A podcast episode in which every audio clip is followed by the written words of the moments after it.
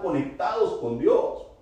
¿Cómo van a haber milagros? ¿Cómo van a ser eh, esos, esos, eh, esos milagros que Dios quiere traer en la iglesia? ¿Cómo van a suceder si no se está abriendo el camino? Si no se está orando al Señor. Necesitamos cambiar nuestro estilo de vida. Necesitamos cambiar nuestra manera de ministrar al Señor. Tiene que ir amarrado con la oración. Es un deber, es una gran responsabilidad el traer esa provisión. Mire, si lo vemos desde el punto de vista escatológico, esto es tremendo. Porque cuando se habla en el capítulo 8, versículo 1, pero en el 2 dice que hubo por lo menos, más o menos dice que hubo media hora de silencio. Y luego están parados los ángeles esperando para tocar las trompetas. Cuando usted estudia, cada trompeta es una trompeta escatológica que activa eh, muchas cosas. Empiezan a salir unos seres del, del, del, abismo y viene la gran tribulación, un día terrible que nunca ha habido. Pero lo interesante es que cuando se está orando en la tierra, están subiendo las oraciones para ser puestas con el incienso. Y esas oraciones son oraciones, son súplicas, son ruegos por la salvación de las almas, porque es el último momento. Y entonces vemos que en el capítulo, en el versículo del 8.5 me parece, que el ángel toma el incensario y lo arroja sobre la tierra. Como quien dice, se acabó el tiempo de gracia, se acabó. Y entonces se manifiestan tres tipos de personas en la tierra en ese momento, hablando escatológicamente aparecen la novia del Señor, los más que vencedores que son arrebatados.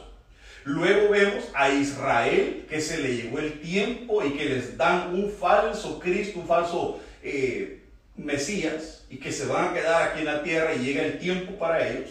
Y vemos a los cristianos que se quedaron porque no se, prepararon, porque no se santificaron, porque no oraron.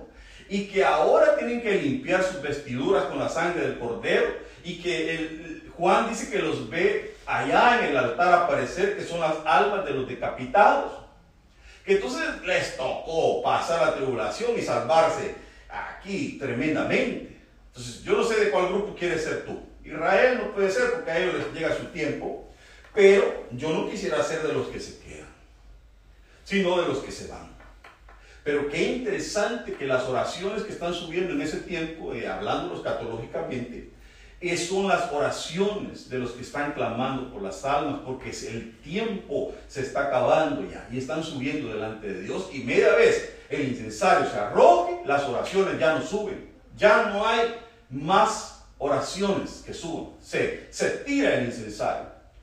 Qué tremendo, hermanos, porque como quien dice que como Judá, como la alabanza, tenemos una gran responsabilidad en esta tierra de estar orando, de estar orando por las almas, de estar trayendo esa, llevando esa provisión allá arriba.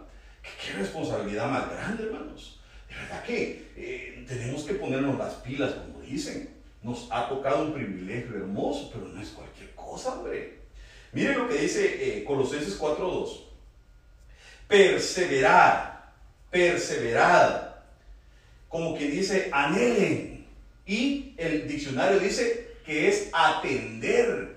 Oh, que también esto es un punto interesante porque eh, hoy que no se, se, está en los cultos presenciales, muchos están ausentes de la oración. Como que yo oraba porque yo era de la alabanza y porque me habían dicho que orara, pero como hoy ya no hay oración presencial, sino que por Zoom no me conecto, no oro o me conecto y qué me importa, estoy viendo otra cosa, solo para que digan que estoy conectado. Es bien delicado. Esa palabra perseverar es anhelar, pero también es atender. Atender en la oración, perseveren en la oración, velando en ella con acción de gracias. Y entonces una, cosa que puede afectar la oración de una persona para que no suba con incienso es que no es agradecido. Es que no es agradecido, nunca está contento con lo que Dios le ha dado. Es una bendición servirle al Señor. Ah, eso, de servir es, interesante. Eh, es un privilegio. Por cuanto fuiste fiel, dice la Biblia. Por cuanto fuiste fiel, te voy a permitir que me sirvas. Ah, es, un privilegio entonces. Mire, eh, dice Filipenses 4:6. No se preocupen por nada. Que sus peticiones sean conocidas delante de Dios en toda oración y ruego con acción de gracias. Nuevamente acción de gracias, pero lo que me llama la atención es que sean conocidas, como quien dice, que suban y que sean presentadas delante de Dios. Porque si no es una oración que no está llegando ni siquiera al techo de la iglesia, de tu casa, de tu cuarto, entonces no estamos haciendo nada. Tiene que ser una oración genuina, que nazca, que anhelemos en el corazón, que sea un estilo de vida y que pueda ser conocida delante de Dios y que el Señor reciba el aroma y que diga, ah, este aroma son las oraciones de mis hijos. Que sean conocidas delante de Dios, que lleguen tus peticiones, que lleguen delante de Dios, pero que lleven acción de gracias. O sea, que seamos agradecidos, hombre. Nuevamente, ser agradecidos. Mire lo que dice eh, Oseas 4:15. Si tú, oh Israel, te has entregado a la fornicación o idolatría, al menos tú, oh Judá, no peques. Como quien dice, bueno, eh, Israel puede pecar si lo hacen, pero por favor guárdense ustedes los de Judá, los de la alabanza. O sea, hay una demanda, tenemos que santificarnos.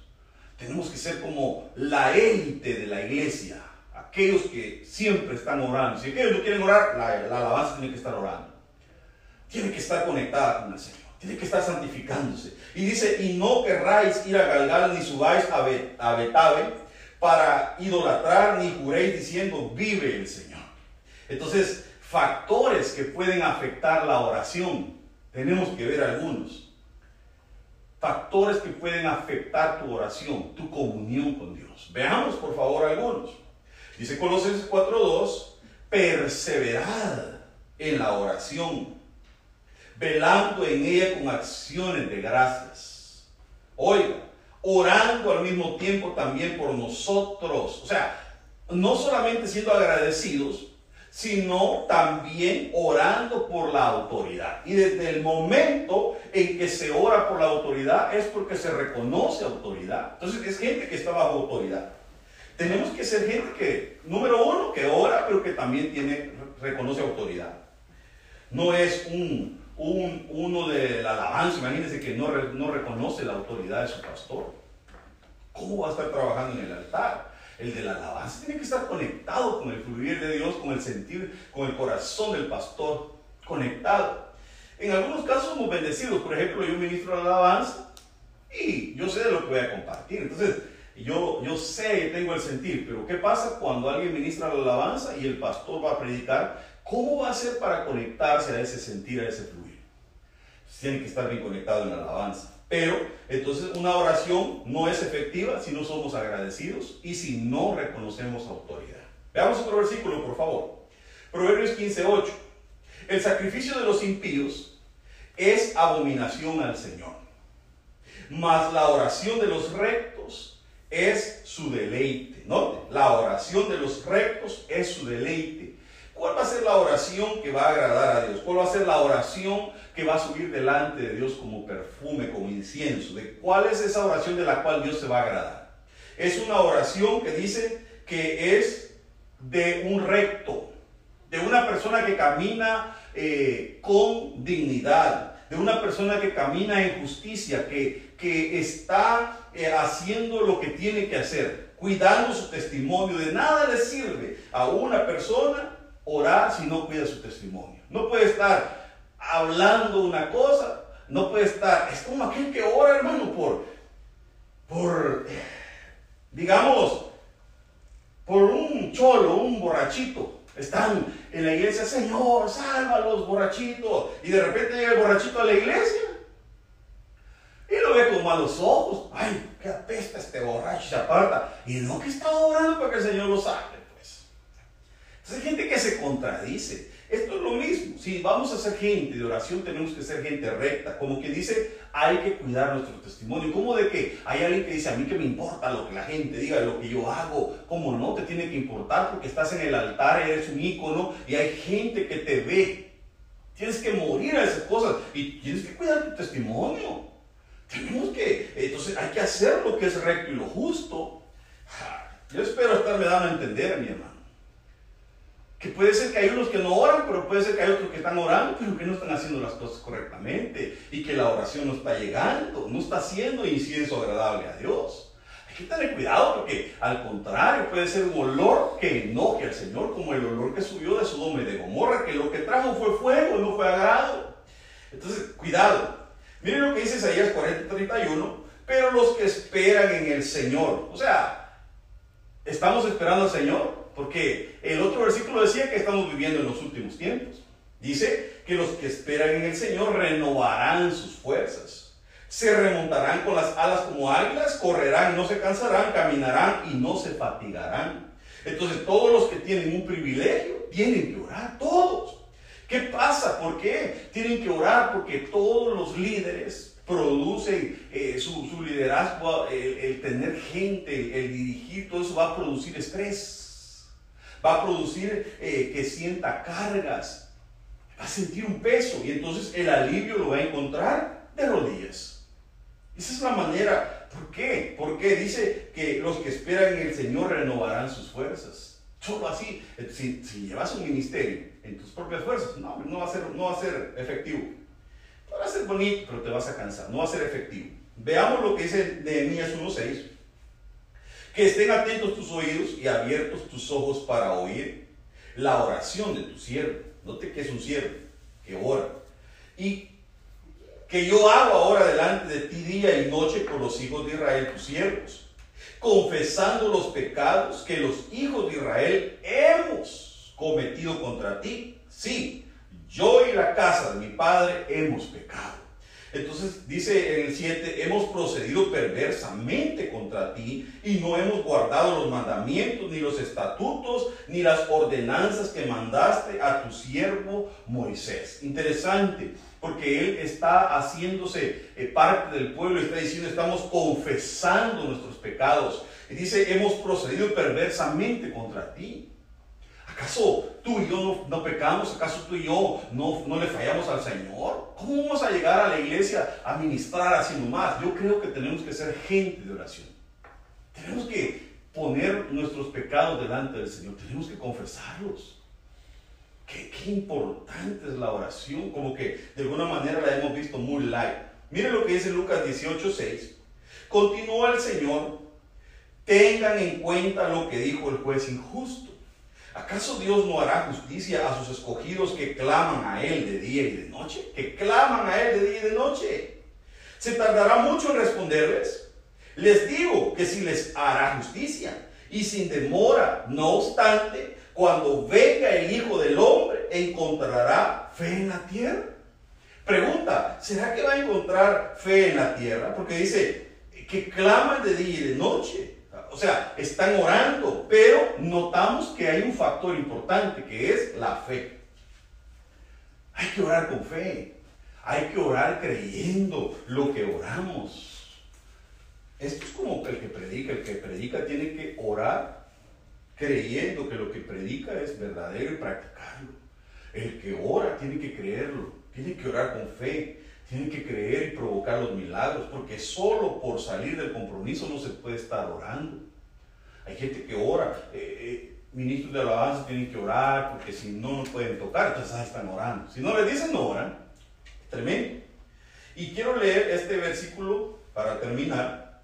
Dice, ¿quién? Eh, Isaías 56, 7, y los llevaré a mi santo monte y haré que se regocijen en mi casa de oración. Note, que se regocijen en mi casa, pero que es una casa de oración.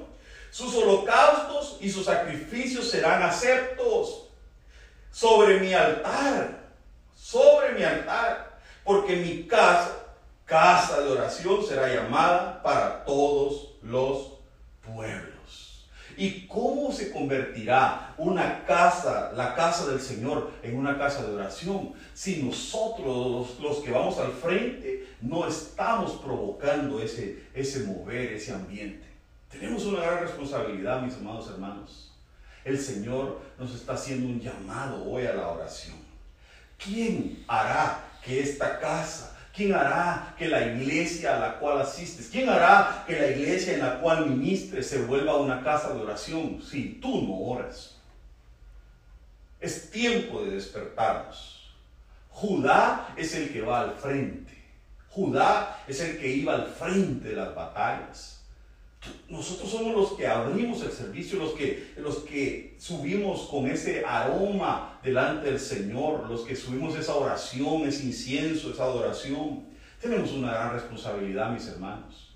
El Señor hoy nos está haciendo un llamado, nos está tocando al corazón, nos está diciendo es tiempo de santificarse. Los tiempos son finales, los tiempos son malos, te está diciendo el Señor. Es tiempo de que me busques, es tiempo de que te consagres, es tiempo de que te conectes, porque vengo pronto.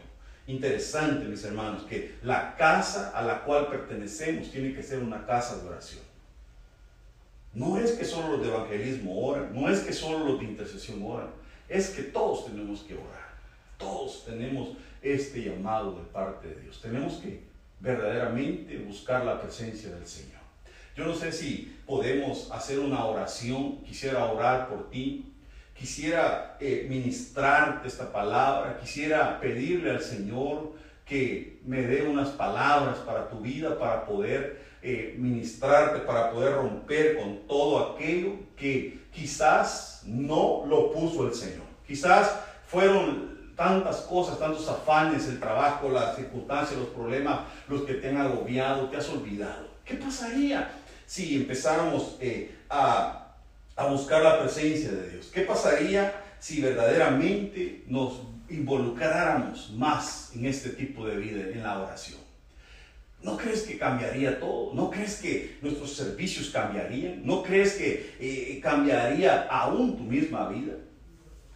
¿No crees que la oración puede ser la puerta que, tanto has estado necesitando para que la frialdad, para que el pecado, para que todo desaparezca de tu vida? He venido de parte de Dios a decirte, es tiempo de cambiar.